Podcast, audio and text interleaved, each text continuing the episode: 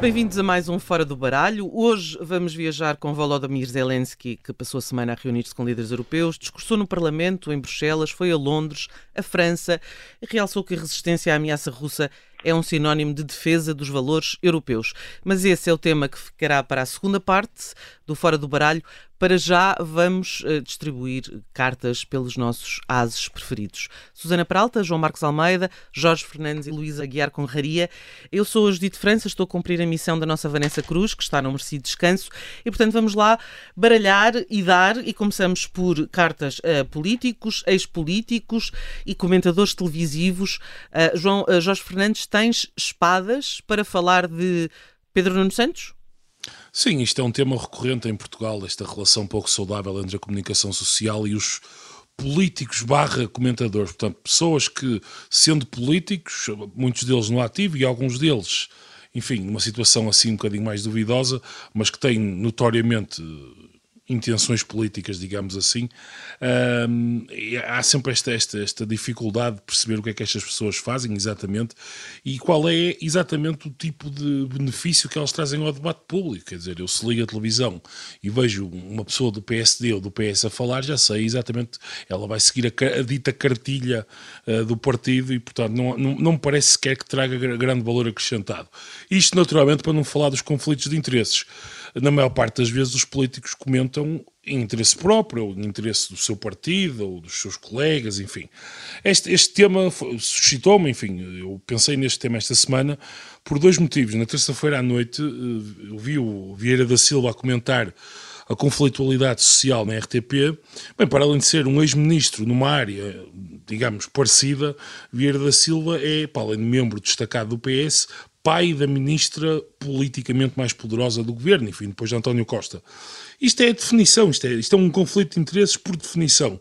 E para além disso, ficamos a saber esta semana, sem grande surpresa, de resto, que, o, que Pedro Nuno Santos terá o seu programa semanal na SIC Notícias a partir do qual, claro, irá começar a fazer a oposição a António Costa. Eu percebo que, do ponto de vista de audiências e comercial, o convite a Pedro Nuno Santos tem todo o sentido. Agora, do ponto de vista analítico, informativo, é uma péssima prática. Pedro Nuno Santos vai fazer o quê? Vai comentar a TAP?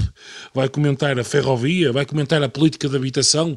Jorge, uh, terá com certeza, em, em, relação a alguns temas, muito, muita propriedade. Ah, com, com, certeza que sim, quer dizer, agora, mas então, então, não, então, não, então não é um espaço de comentário é um espaço de entrevista em que tem um, em que tem um jornalista, digamos, a fazer-lhe perguntas e ele pode dar a sua opinião relativa a temas, agora, num, relativamente a temas que até há pouco tempo esteve a, a tratar, digamos assim, no governo.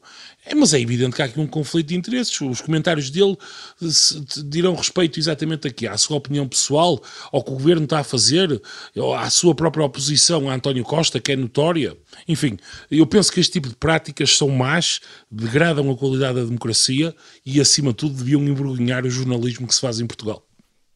Ok, um, vamos passar, Susana Peralta, vamos passar para ti. Ninguém quer, ninguém quer aqui uh, fazer eu qualquer quero, tipo eu de... Um, eu quero trunfar rapidamente o Jorge. Ok. Muito rápido.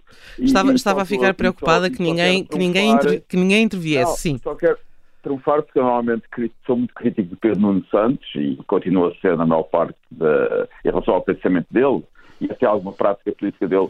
Mas aqui discordo do Jorge. Eu acho que há um conflito de interesses quando uma pessoa tem um cargo executivo. Por exemplo, achava que Fernando Medina, como Presidente da Câmara de Lisboa, não deveria ter um programa de comentário na televisão. Acho que o Ministro não deve ter um programa de comentário na televisão. Agora, neste momento, Pedro Nuno Santos tem o mandato deputado suspenso, e eu acho que os deputados podem comentar na televisão, e não tem nenhum cargo executivo. Também não podemos proibir antigos políticos, e ele não é um antigo político, ele está, como disse o Jorge, e aqui concordo, ele está a fazer campanha para ser líder do PS, com toda a legitimidade. Agora, não podemos proibir estas pessoas de falar na televisão. Não, não é falar, uma coisa é, é falar é, na televisão. O que é que ele representa. Outra coisa é ser comentador residente.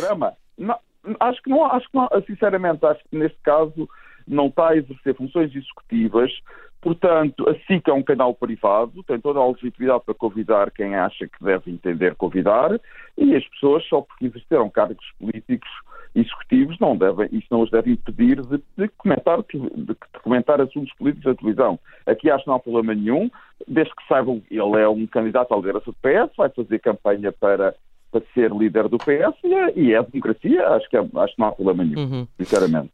Ora, vamos então agora mudar de naipe e vamos para um naipe fofo.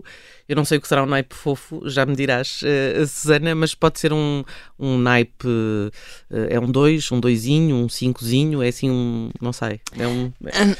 É, que nós. É que nós, nós, nós é, convém explicar, não é? Isto é um naipe fofo para Carlos Moedas.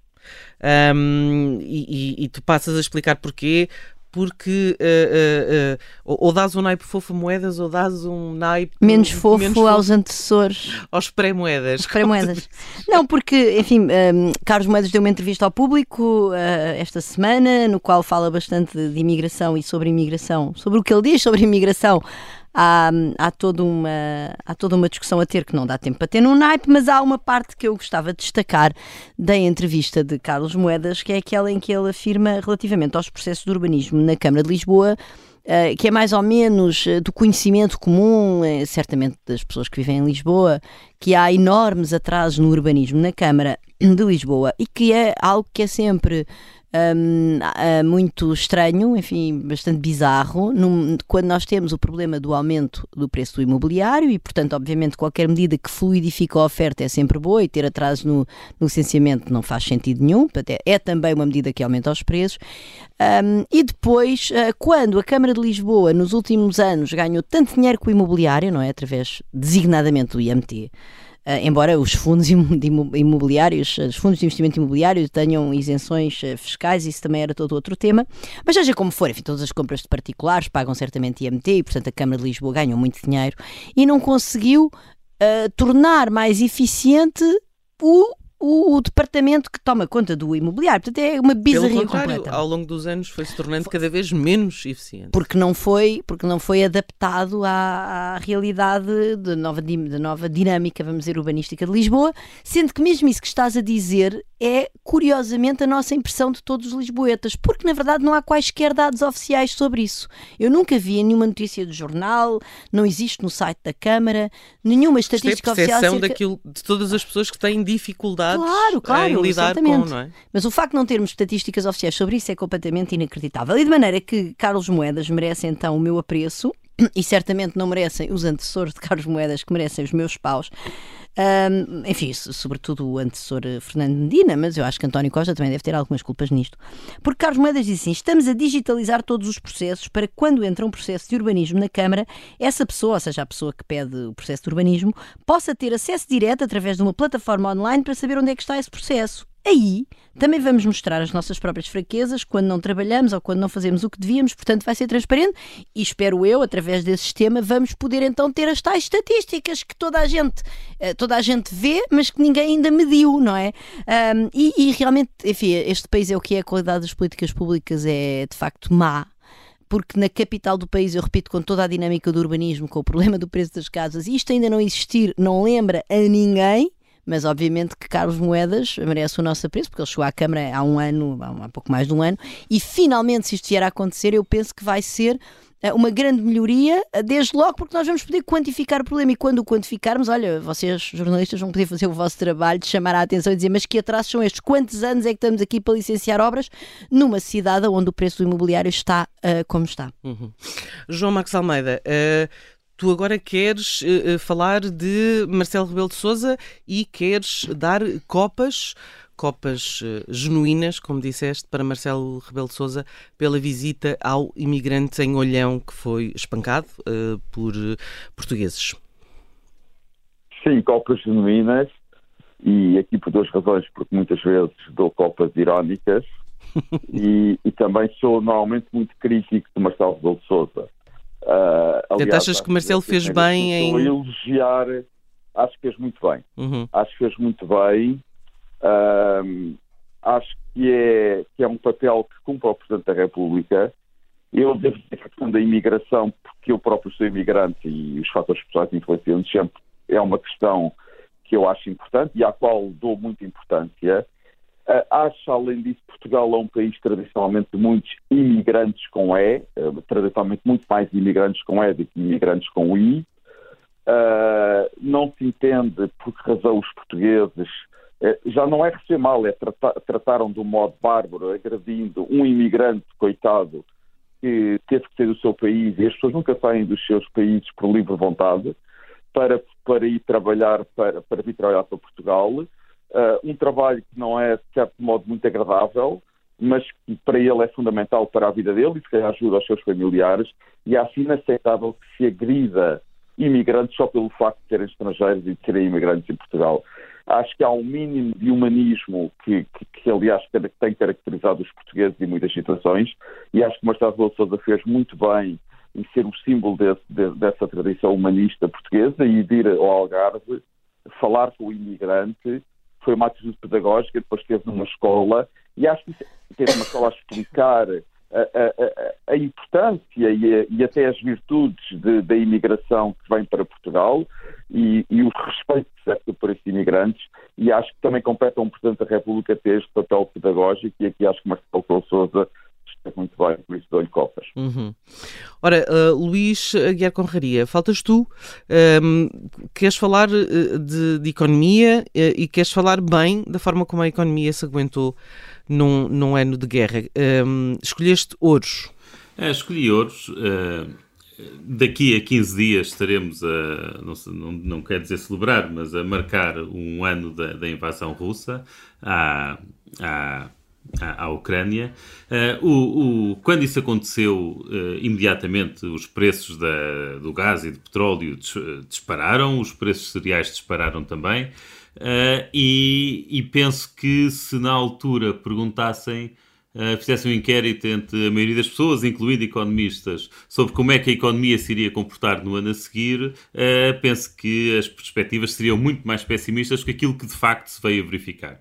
Portanto, eu não quero estar aqui a dizer que, que as coisas estão bem, há muita gente que está, que está a sofrer e que está a passar mal, portanto, de forma alguma quero uh, quero, quero minimizar o sofrimento de, de algumas dessas uh, de algumas pessoas que, que, passam por dificuldades, mas o facto é que as economias europeias surpreenderam pela positiva.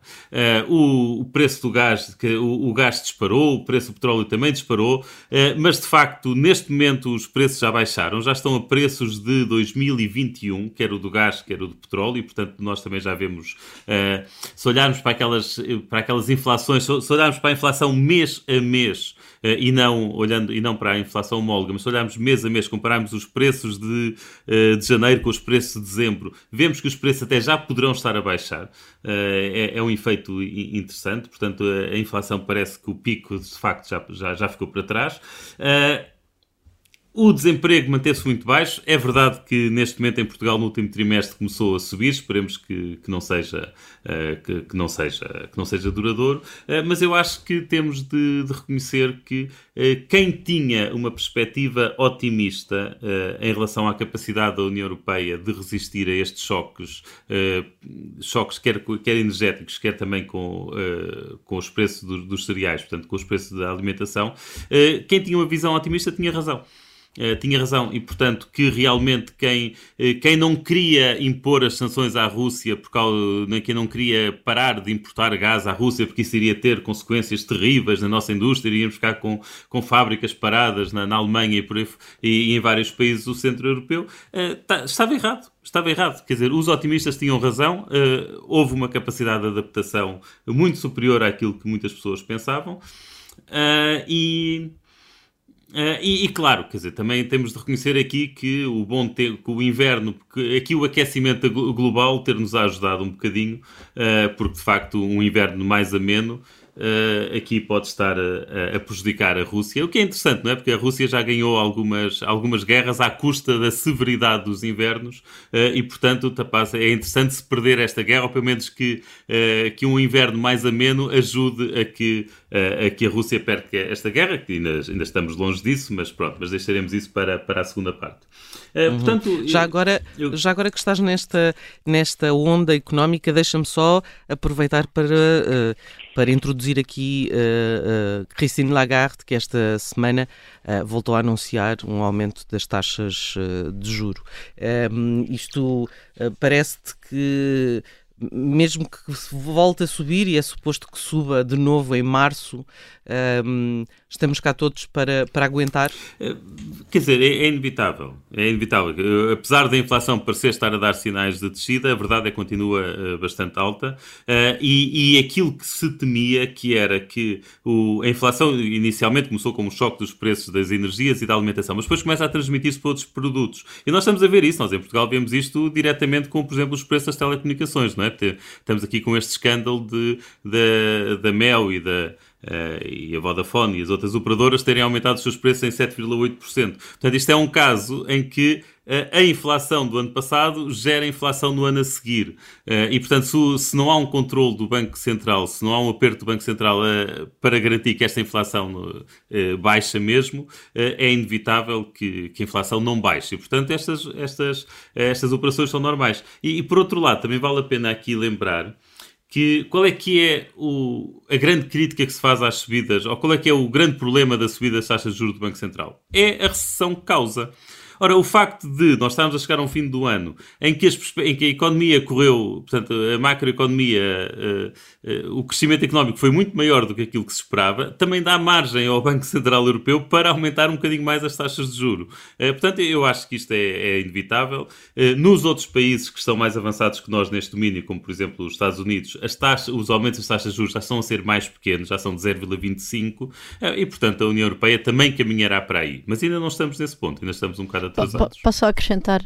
Não, eu, é verdade que um dos principais medos do aumento das taxas de juros é efetivamente causar uma recessão e, e desse ponto de vista o Luís tem razão, mas há mais dois problemas na União Europeia especificamente, na zona euro, aliás, especificamente, que tem a ver com a fragmentação do mercado da dívida, eh, da dívida soberana em euros, portanto, os países diferentes pagam taxas de juros diferentes pela, pela dívida soberana. Um, e, e, enfim, há, há, economias da zona euro muito endividadas. Portugal até se está a safar bastante bem, mas a, a Itália tem estado debaixo de fogo dos mercados. Portanto, isso é mais uma pressão uh, sobre o Banco Central Europeu para não aumentar tantas taxas. E depois há os próprios efeitos assimétricos do aumento das taxas de juros nas economias onde há grande, uma prevalência de, de empréstimos. Com taxa, com taxa variável. Eu não, eu não estou com isto a defender que, nós, que deva haver pressões políticas sobre o Banco Central Europeu para não aumentar as taxas de juros devido a esta assimetria das, das, uh, das economias. Eu acho que isso é, tem a ver com, com um problema na construção europeia de não haver transferências, não haver um orçamento federal que permita uh, aliviar estas assimetrias e, ter, e de ser ter de ser a política monetária a fazer uma coisa que não devia estar a fazer, mas não é por eu não gostar dessas trans, de, dessa, enfim, não é por eu achar que não devia haver essas uh, pressões políticas que elas vão deixar de uhum. existir, não é? Falta-nos um tema. Mas, falta Susana, um... mas, Susana, mas só, só, um ponto. Sim, sim. rápido. Mas mesmo os spreads, a diferença dos spreads da dívida italiana e alemã tem diminuído nas últimas semanas. Não, é verdade, é verdade. Até aí as coisas estão a correr melhor do que se esperava. E eu aproveito, se tiver tempo, muito rapidamente para assistir o Luís e fazendo outro ponto. Eu acho que uh, a economia ter reagido muito melhor aos choques que resultaram da guerra do que muita gente esperava, não só mostra que a economia europeia é mais resiliente do que muitos julgam, mas também é, mostra que por vezes vale a pena colocar certos princípios à frente da economia. Muito bem. Uma pessoa não pode, os governos não podem tomar só decisões a pensar na economia há princípios muito importantes e se for necessário pagar um custo económico, tem que se pagar. Ainda bem que não se pagou esse custo económico, uhum. ainda bem Bom, que não se pagou. Não se pagou, não, isso não é verdade. Isso Sim, não é verdade, ele está-se a pagar. Pagou-se menos. Pagou-se menos e pagou-se menos. Enfim, sim, ele é muito assimétrico, atenção. Mas, mas, eu acho que os europeus mas eu... devem ter um certo orgulho. Concordo contigo, ter, nisso concordo. Em ter colocado princípios hum. à frente da economia. A Completamente. Economia é mas, uh, Luís, mas Luís. já agora posso aqui, pegando aqui nesta questão dos efeitos assimétricos, porque eu acho que isto é mesmo importante. E a, a, Susana estava aqui a falar da questão das taxas de juros que afetam as pessoas que têm, que têm empréstimos a taxa variável e que tenham rendimentos baixos.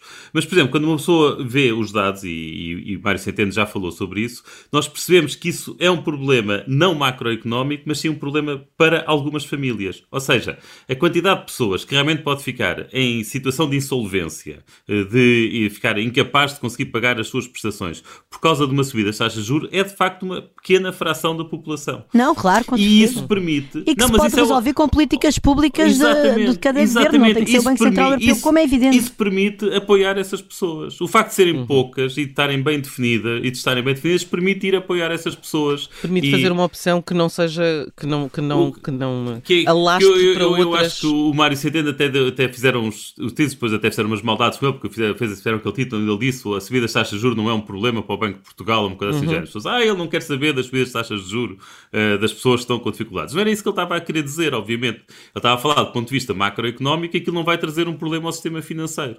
Uh, era só porque era mais recente as estavam habituados a vê-lo ainda falar como Ministro das claro, Finanças. Claro, mas, esse, mas esse, é. essa é que é a confusão, não é? Por isso é que ele não devia ser uh, banqueiro central. Claro, porque o problema é com as famílias concretas é do governo, não é do banqueiro central. Uhum. Luís, uh, Luís, Jorge, Susana e João, vamos fazer uma pequena pausa e já regressamos para a segunda parte. Até já.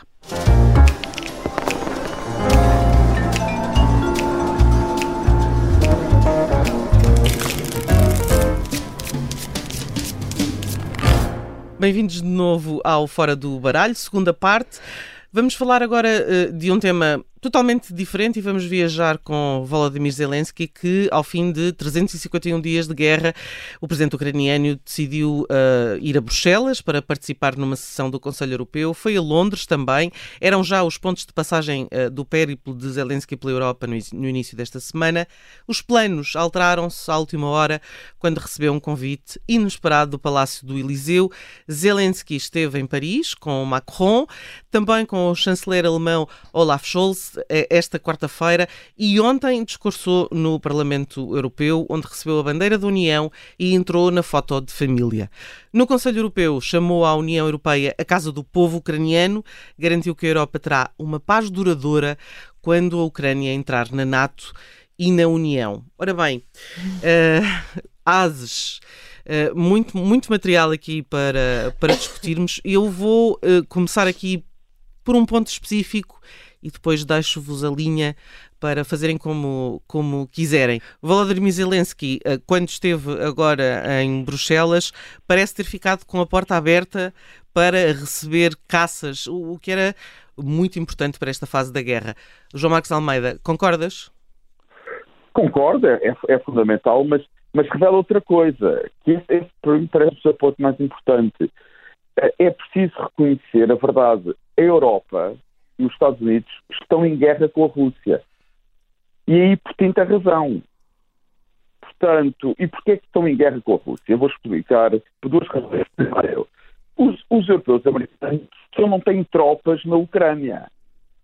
Porque de resto dão armas aos ucranianos, dão dinheiro aos ucranianos para comprar armas e para pagar a guerra, uh, treinam tropas ucranianas, aliás, já estão a começar a treinar pilotos ucranianos para uh, eventuais caças que serão fornecidos à Ucrânia, fornecem inteligência uh, à Ucrânia, portanto, estão, estão na guerra, estão na prática. Bom, mas do ponto de vista do direito internacional, não estão.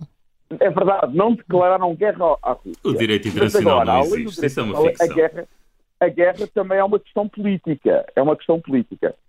E o ponto aqui é a Europa, como se viu nestas visitas mais uma vez, e não é por acaso que Zelensky esteve Londres, Paris, onde também esteve com o chanceler alemão, portanto, uhum. os três principais países europeus, e depois Bruxelas, Parlamento Europeu e Conselho Europeu. Uhum. Uh, e antes tinha estado em Washington. A Europa, os países europeus, já foram longe demais neste momento já não podem aceitar uma derrota da Ucrânia. Uhum. E é, e é, assim que os interesses vão evoluindo. Neste momento já é um interesse vital para os europeus e para os americanos a Ucrânia não perder a guerra. Era, era perder a face perante, perante a Rússia. Isso não, não é? é uma derrota. É claro. uma derrota. É uma derrota. Neste momento a derrota da Ucrânia é uma derrota para a Europa e para os Estados Unidos. Portanto, isso significa que a Europa e os Estados Unidos estarão disponíveis para fazer muito mais do que estavam há um ano para ajudar a Ucrânia a não perder a guerra muitas vezes, quando se discute a guerra e a questão da escalada da guerra, olhamos sempre para o lado russo. O que é que a Rússia poderá fazer para levar a uma escalada? Pode usar armas nucleares táticas, pode atacar outro país. Mas nunca olhamos para uma escalada do lado ocidental que resulta de uma alteração dos interesses e da definição de interesses vitais. E os ocidentais podem muito bem, os países ocidentais, a Europa e os Estados Unidos, chegar a uma situação em que para ajudar a Ucrânia a não perder a guerra, porque seria a sua derrota, acabarem por se envolver mesmo numa guerra direta com a Rússia. Uhum. Nós sabemos, nas guerras, sabemos sempre como é que elas começam, nunca sabemos como é que elas acabam. E há uma coisa que já sabemos quase um ano depois do início da guerra. Os países ocidentais, a Europa e os Estados Unidos, já violaram várias chamadas linhas vermelhas. Começaram por dizer que não forneciam mísseis, já forneceram vários tipos de mísseis. Começaram por dizer que não forneciam tanques, já forneceram tanques. Até por dizer que não forneciam drones. Que não iam fornecer caças e vão acabar por fornecer caças. Portanto, está-se a violar uma, uma série de linhas vermelhas. Uhum. Porquê? Porque o apoio ocidental já foi longe demais. Neste momento, uma derrota da Ucrânia será uma derrota para a União Europeia e será uma derrota para os Estados Unidos e para a Aliança Atlântica. E eles não vão querer ter uma derrota. Uh, uh, Jorge Fernandes, deixa-me ir a ti agora para, para te perguntar concretamente se achas que uh, esta forma, enfim, esperançosa com que Zelensky disse ter recebido garantias concretas sobre a adesão da Ucrânia à União é, enfim, faz algum sentido ainda hoje voltar a falar-se desta adesão mais rápida do que, do que é possível um país aderir à União? Uh, sim, bem, eu antes de mais quero dizer, eu, eu, relativamente ao que o João disse, eu concordo, concordo com a substância do que ele disse relativamente ao facto, de, é porque é uma verdade indiscutível que na prática a Europa e os Estados Unidos, o Bloco Ocidental, está em guerra com a Rússia, mas digamos não partilho o entusiasmo dele acerca da facilidade. Não, é, não é entusiasmo, não é entusiasmo. Não, mas eu, eu não. Não, não, eu, eu, eu, falei, eu não tenho entusiasmo nenhum, não, não é, pelo contrário, desculpa, que, não é entusiasmo. Eu, eu, eu, eu acho que isto. escalada por parte do lado ocidental que pode levar uma guerra direta e muito mais grave. Exatamente. Não, mas quando eu digo... apenas Exato. a atenção para os perigos que que existe neste momento. Exato, mas então, pronto, eu, eu, eu não era, pronto, eu, quer dizer, não era entusiasmo no sentido de estar satisfeito, naturalmente. Era entusiasmo no sentido, eu acho que apesar de tudo, há que exercer alguma cautela. Eh, eu acho que o apoio à Ucrânia deve ser dado, é indispensável, mas eu acho que se calhar, a dada altura, a Europa e os Estados Unidos têm que olhar para os seus próprios interesses e começar a perceber se de facto eh, este apoio tão incondicional e uma potencial guerra aberta e total com a, com a, com a Rússia é de facto do interesse europeu. Indo agora à questão. Então não é, caramba, qual é a dúvida que, que podes. Que eu tenho algumas dúvidas. Oh. Quer dizer. Mas, mas, mas já acho que é demasiado tarde, Jorge. Mas o que é que, mas o que, é que achas que acontece a é seguir? O que é que achas que acontece a seguir se, se a Rússia não tiver uma derrota? Para não, na Ucrânia? Acabou-se?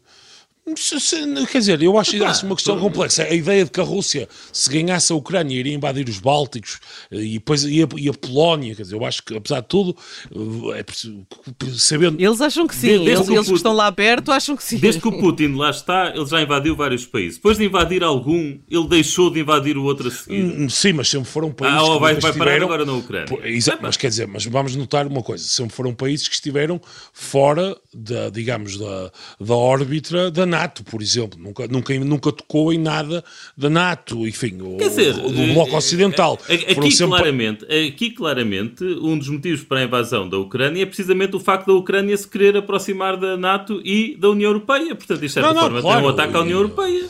Quer dizer, a partir de agora, um país, nós vamos aceitar dar de barato, ou vamos, ou, quer dizer, nós podemos aceitar que quando um país quiser aderir à União Europeia leva com uma invasão russa? não, claro que não, quer dizer, é não, pode não, ser, não é? dizer, também, mas também não acho que isso seja uma decisão tomada, acho, espero eu, de forma tão, tão leve por, por, por Putin, apesar de ser, eh, enfim, a, a racionalidade dele seja... Uh, mas deixa-me voltar aqui à questão da... da... Os ucranianos não foi nada leve. Não, não, não, não, não. Mas deixa-me voltar... Não aqui... está a ser, não, não está, está, a ser, nada, nada leve. leve. Deixa-me voltar aqui à questão da, da da União Europeia uh, relativamente a. Quer dizer, há, há, há, duas outras coisas que eu acho que são interessantes de, de notar. Em primeiro lugar, hoje foi muito. Orban uh, foi, foi absolutamente vocal e completamente claro que não dará o apoio à entrada da, da Ucrânia na União Europeia e, quer, e, que se, e exige, aliás, que cessem eh, a entrega todos os, todos os, os, todos os equipamentos e dinheiro à, à, Ucrânia. Isto é importante, quer dizer, porque mostra que, apesar de tudo, continua a haver ali um, um peão russo dentro da Europa. Por, por outro lado, a Ucrânia a entrada na Ucrânia, se fosse uma, uma, entrada apressada, digamos assim, na União Europeia, eu, eu acho que a Ucrânia deve e pode entrar na União Europeia a prazo. Agora, existem critérios objetivos que devem ser cumpridos e temos que lembrar-nos também que existe, existem outros países, por exemplo, nos, nos, nos, Balcãs, que estão na fila há vários anos e que seria provavelmente difícil para a União Europeia manter uma certa, manter a face, coerência. uma certa coerência, uhum. se rapidamente deixasse entrar um país. Quer dizer, não vamos ser... Epá, oh, oh, Jorge, nós não podemos ter um discurso em que dizemos que a Ucrânia está a lutar por nós todos e que está a lutar pela, pela liberdade e está a lutar por uma visão da Europa e depois dizermos que se aplica a estes países os critérios se aplicam aos outros. Eles estão a morrer por nós ou não? Mas Luís, deixa-me quando, nós dizemos, quando nós dizemos que eles estão a morrer por nós, estamos a dizer isso com, com honestamente ou é só retórica? Se fosse retórica, tens razão. Se formos honestos, é pá, então se eles estão a morrer é por política, nós, temos de dar, a, temos de dar um apoio a seguir, não é? Deixa-me só responder um minuto. É Deixa-me só assim? responder um minuto. Eu, não, eu, não, eu acho que o Luís está a pôr um dilema que é um dilema correto e é um dilema interessante. Agora, isto, por isso é que isto é política. Uma coisa é retórica e uma coisa é o plano simbólico. Nós estamos a combater a Rússia, nós estamos a combater a Rússia até ao último ucraniano. Uh, isso foi, e depois vamos, eh, vamos criar, Mas, não vamos eh, facilitar a entrada deles na, de, deixa, deixa deixa Eu faço uma pergunta e depois calmo logo. Estamos a combater a Rússia até o último ucraniano. Estaríamos dispostos a pôr jovens alemães ou jovens portugueses na frente eu da estou, batalha? Eu estou, mas isso sabes pois, que isso é... é isso, pô, mas isso, quer dizer... Mas, é, é, esse, esse é, olha, esse, estava outro dia, estávamos a discutir referentes. Esse é um assunto em que eu de facto lego nos políticos. Uh, mas eu estaria, portanto, não, seria, eu não viria para a rádio contestar isso. Mas também não venho para a rádio contestar que não envolvamos, não é? Portanto, eu aqui. Deixa-me só fazer-te aqui uma pergunta, porque falávamos há pouco da questão da adesão. O que nós temos visto nos últimos tempos são uh, é, é, é, Zelensky e o governo uh, ucraniano a, a, começar a limpar com alguns problemas de corrupção. Bom, é um, Diz, diz. Não, não, eu, eu, acho que isso é importante. Ou seja, eu acho que Zelensky, um dos, um dos grandes problemas da Ucrânia para aderir à União Europeia são efetivamente todas as regras em torno do Estado de Direito, da, da qualidade das instituições. E há um. E há um, um, um trabalho legislativo gigantesco que a Ucrânia tem de fazer, que não é nada claro que consiga fazer. E, mas o facto de ter tentado começar a fazer agora, nesta fase, já é, enfim, de valor, Pô, digamos, não é? Não, não, eu acho que ele, quer, que ele quer dar sinais e que ele está muitíssimo empenhado. está muito empenhado nesta causa. Agora, não é afastando uh, políticos corruptos que se combate a corrupção. Combate-se a corrupção desenhando instituições que permitam que haja, uh, que haja escrutínio, que haja e também, é, também, é mandando, também é mandando embora políticos corruptos, como é evidente. Mas, mas, nesta fase é, mais, é, é difícil neste, fazer isso. Pois, é? mas isto neste momento é um bocadinho fogo de vista, quer dizer, diz desculpa, eu não vi, eu não vi Zelensky a fazer. Não, eu, eu deixa-me eu ia dizer isso exatamente, acho eu, João, e acho que te ia dizer o mesmo que tu quer. Eu não vi Zelensky a fazer nenhuma reforma estrutural, nem creio que ele o possa fazer em tempo de guerra, quer dizer, ele, está obviamente ocupado com, com problemas muito mais emergentes. Agora, isso também quer dizer que uh, enfim, correr com estas pessoas eh, corruptas que já agora. Uh, enfim, Zelensky diz-nos que eles são corruptos e nós acreditamos, mas quer dizer, neste momento lá está, o funcionamento da democracia ucraniana é tal, enfim, ele já era, já era problemático antes da guerra, mas neste momento num, numa, num clima de guerra é, é, ainda mais, digamos, está uh, tá ainda mais unida à volta do líder, o que é perfeitamente natural.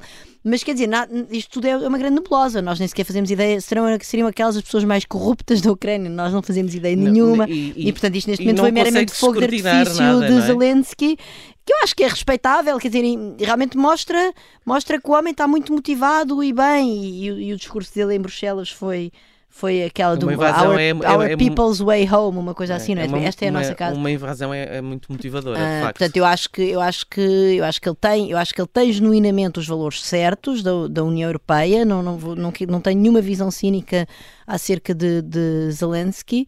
Uh, mas parece-me que efetivamente do ponto de vista da convergência institucional eu sou sensível ao argumento do Luís, quer dizer, eu no início disto, há um ano atrás eu dizia, nem pensar uh, não vamos nada abrir a porta à Ucrânia, não sei, enganei-me também, enganei-me completamente e sou muito sensível hoje em dia aos argumentos do Luís, que é, se eles estão a morrer por nós, nós não lhes, não, não lhes vamos pôr impor necessariamente as mesmas condições até ao milímetro que estamos a impor, por exemplo, aos montenegrinos, que é um uhum. país talvez equivalente do ponto de vista dos problemas de corrupção. Não, mas, eu, mas, mas a minha questão não era tanto as condições que nós impomos. É a questão daquela, é um bocado o que estava implícito no discurso do Jorge, que é vão para o fim da fila. Pá, não, da não ordem, vão para o fim não. Não, não, não disse o fim da fila, atenção. É pá, disseste, Jorge, disseste antes deles estavam não sei não, quantos. Pode Não, não, não, dizer isso. não, não. Mas eu, mas eu acho que um implica o outro, não é? Eu acho que se, um se, implica o a outro. Ucrânia fazer todo, todo o caderno de encargos, Exatamente. eh, quase certeza que estaria no, no, no fim da fila, não é? Uhum. Mas, mas, eu, mas eu sou sensível ao teu argumento, Luís, e isso é algo, lá está, em que eu me enganei bastante, porque eu de facto há um ano atrás era muito cética desta agenda da adesão da Ucrânia e agora parece-me uma evidência. Ah, mas quer dizer, mas ela está cheia de desafios e o caminho é muito espinhoso. E é ainda mais espinhoso num contexto em que estando aquele país, eh, enfim, com, já agora com custos económicos gigantescos, com muita gente a morrer, isso é sempre o mais importante, é lembrarmos que os ucranianos estão a morrer, estão a ser torturados, há mulheres e homens a serem violados, etc., especialmente mulheres. Portanto, há- o que está a acontecer de atrocidades, de desrespeito pelos direitos humanos naquele país é sem nome. Depois disso há uma quebra do PIB gigantesca e há de facto um país que está unido neste esforço de guerra e que não vai, enfim, não, não, não tem as instituições a funcionar normalmente para fazer ah, as alterações que precisa de fazer do ponto de vista institucional para se aproximar do funcionamento das nossas democracias europeias e ter a sua adesão. E aí eu vejo um equilíbrio Quando a guerra- difícil. Pois, Quando a mas- guerra acabar, quando a guerra acabar, eu acho que eh, nem a União Europeia nem a NATO têm margem para dizer que não Não, jamais dizer que não, nunca. Ninguém, eu não estou aqui a dizer que não. Eu estou a dizer o tempo que vai Agora, demorar a há- convergir. eh, João, dizer que não eh, seria, seria inimaginável. Eu não concordo com vocês, mas estaremos aqui para ver. Mas, ó Jorge, só voltando à tua questão. Perdes completamente a face, Jorge. Mas. de- de- Quer dizer, a União Europeia já, já é o que é do ponto de vista da política. Rápido, se eu disser rapidamente, duas razões ainda em relação ao Jorge, que é que eh, a União Europeia não pode perder esta guerra, não pode permitir que a Ucrânia perca esta guerra. Uma, se a União Europeia perder, estiver do lado derrotado da guerra, juntamente com a Ucrânia, pode levar mesmo à fragmentação da União Europeia. A União Europeia deixa de ser um apolo que atrai países. E o que aconteceria? Uma Rússia forte, vitoriosa, iria atrair alguns países europeus, como a Hungria, eventualmente a Bulgária, e muitos outros preferiam estar mais próximos dos Estados Unidos do que da própria União Europeia. Paradoxalmente, a vitória da Rússia na Ucrânia seria, poderia permitir uma- um regresso a uma espécie de guerra fria em que a Europa voltava a ser um condomínio de um lado da Rússia e do outro lado dos Estados Unidos. Eu acho que ninguém quer isso na Europa. Mas há uma segunda, outra razão. Se a, Rússia ganhar esta guerra, o que acontece em todo o mundo é que as- o- o- todos os países vão reparar que quem, os países, as potências regionais que têm vizinhos mais fracos e que possam ter pretensões territoriais, o que não faltam são pretensões territoriais com base em, certas interpretações históricas, tem, o- tem o caminho livre para atacar. O que é que vai proibir a Índia no futuro de atacar o Paquistão? Ou a Argélia de atacar Marrocos? Ou haver ataques em África entre países grandes? Mas isso já existe na grandes prática, e como tu sabes. pequenos? Não, não, mas vai. Mas, mas, Mas, mas eu, eu não, eu não vai discordo fundamentalmente disso. Quer dizer, Atenção. isto- Agora, a Rússia, se ganhar esta guerra, é uma alteração profunda das regras da ordem Com certeza, mas eu não, eu, não, eu, não, eu, não, eu, não, eu não contesto aquilo que estás a dizer. Quer dizer, contesto a parte em que partimos disso para depois o, o voluntarismo. Quer dizer, vamos ver uma coisa: a entrada no- na Ucrânia na União Europeia significaria, do ponto de vista político, uma alteração e uma, uma necessidade de reforma institucional. A Ucrânia tornar-se o quinto maior país, do ponto de vista populacional, eh, de- dentro da União Europeia. Isto não tem problema nenhum em si mesmo. Agora, tu, João, acompanhaste em Bruxelas muito perto a questão da fadiga do alargamento e a dificuldade que foi a entrada e a acomodação de muitos países do leste. É verdade, é verdade.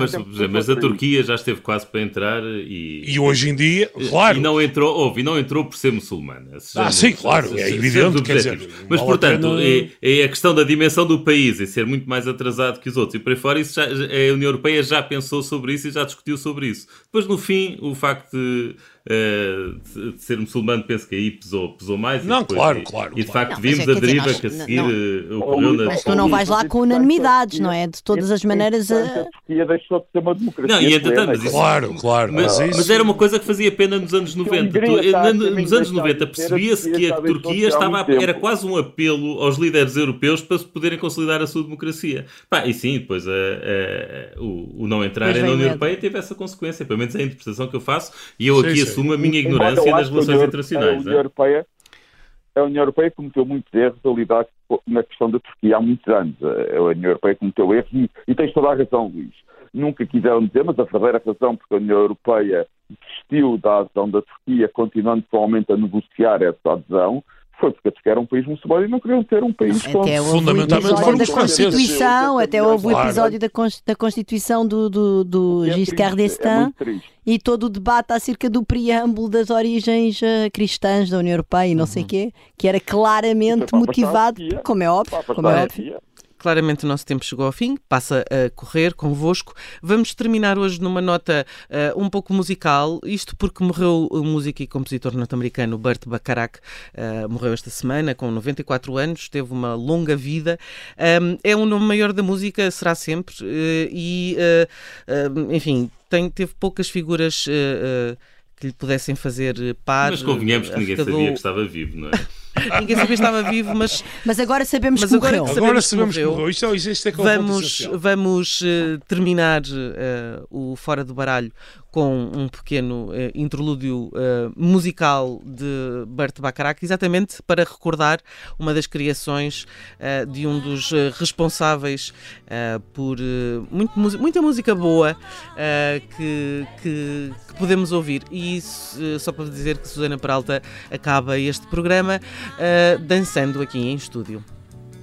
até, até para a semana. Boa semana.